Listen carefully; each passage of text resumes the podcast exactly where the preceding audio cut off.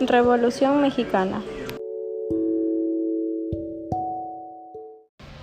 Para introducir al tema es importante saber que la Revolución Mexicana es el movimiento armado iniciado el 20 de noviembre de 1910 para determinar la dictadura de Porfirio Díaz y que culminó oficialmente con la promulgación de la nueva Constitución Política de los Estados Unidos Mexicanos de 1917, siendo esta la primera a nivel mundial en reconocer las garantías sociales y los derechos laborales colectivos.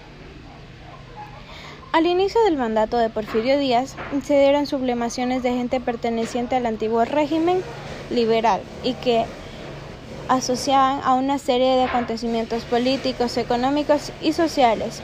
Fueron punto clave para el surgimiento del movimiento de la Revolución Mexicana, pudiendo concretizar entonces su origen como resultado de las siguientes causas.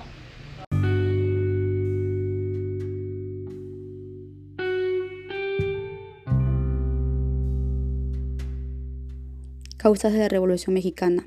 Como primera causa tenemos la dictadura de Porfirio Díaz, que pese a la situación económica del país mejoró bajo su mandato, lo hizo de una forma desigual, perjudicando a las clases campesinas y bajo altos niveles de represión política, violencia y censura, y no existía la libertad política ni democracia.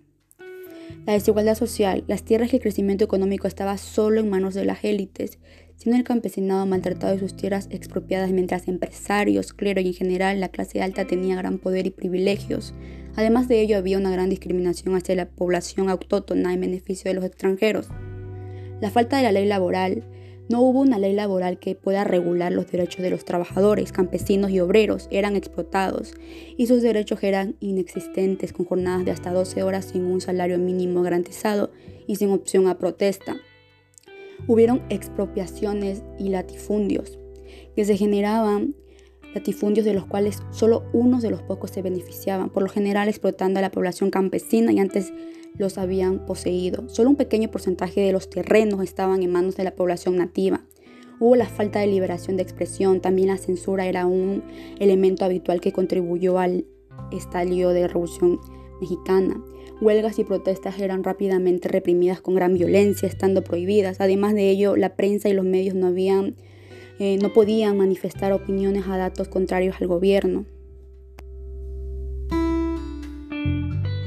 Consecuencia de la Revolución Mexicana. Bueno, como primera consecuencia tenemos de que la caída del director mexicano Porfirio Díaz, la cual este fue causando el nacimiento de la democracia y en sí llevando a México a un sistema totalmente nuevo, aunque también toca tener en cuenta que en sí en cierto estado americano tardaría algunos años en encontrar, digamos, una nueva forma de gobernar a ese país democrático. También tenemos otra consecuencia, la cual fue la llegada de la democracia al panorama mexicano, la cual esta trajo consigo la creación de una constitución que entre sus características contaba en sí con un voto universal, teniendo en cuenta las prohibiciones de las prácticas esclavistas y una división de poderes. También tenía como otra consecuencia la cual el poder de las figuras religiosas. Estas en sí habían llegado a tener en México que hizo que tras la revolución se buscara como que una libertad de culto, pudiendo así que cualquier mexicano o mexicana pudiera en sí creer en la religión que quisiera sin ningún tipo de represalia. Es decir, ellos tenían la libertad de elegir qué religión seguir y no estar este tipo oprimido o obligado a seguir aquella religión que no querían.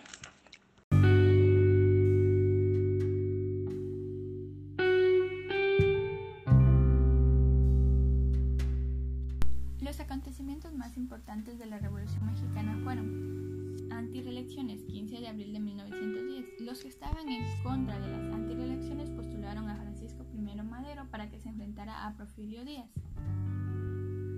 Plan de San Luis. El 5 de octubre de 1910, Francisco I Madero publica este plan para que despojen a las autoridades del inmenso poder que tienen. Extorsión. 10 de mayo de 1911, Pascual Orozco pide atacar y tomar la ciudad Juárez Madero, envía un telegrama donde exigía la renuncia de los dos líderes. Termina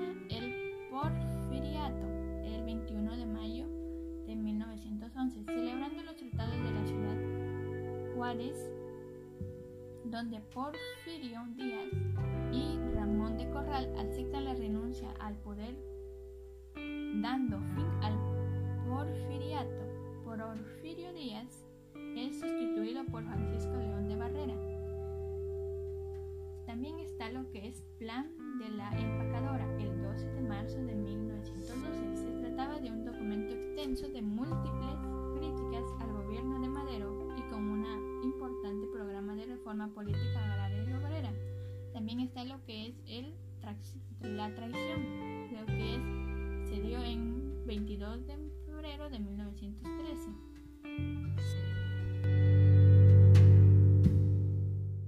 La conclusión acerca de la Revolución Mexicana. En 1910, Porfirio Díaz se reeligió por séptima vez después de encarcelar al candidato opositor Francisco I. Madero, pero este, al salir de prisión, hizo un llamado a la rebelión nacional y fue seguido por líderes populares como Pancho Villa y Emiliano Zapata.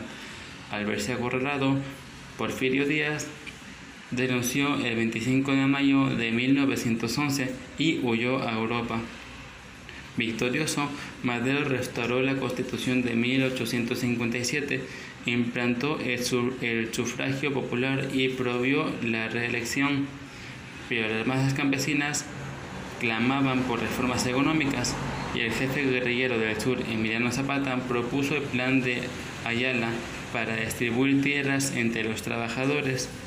Lo apoyó Pancho Villa desde el norte del país, mientras tanto los sectores conservadores, hacendados y las iglesias apoyaron al ministro Victoriano Huerta, quien traicionó a Madero y lo mandó a asesinar en 1913.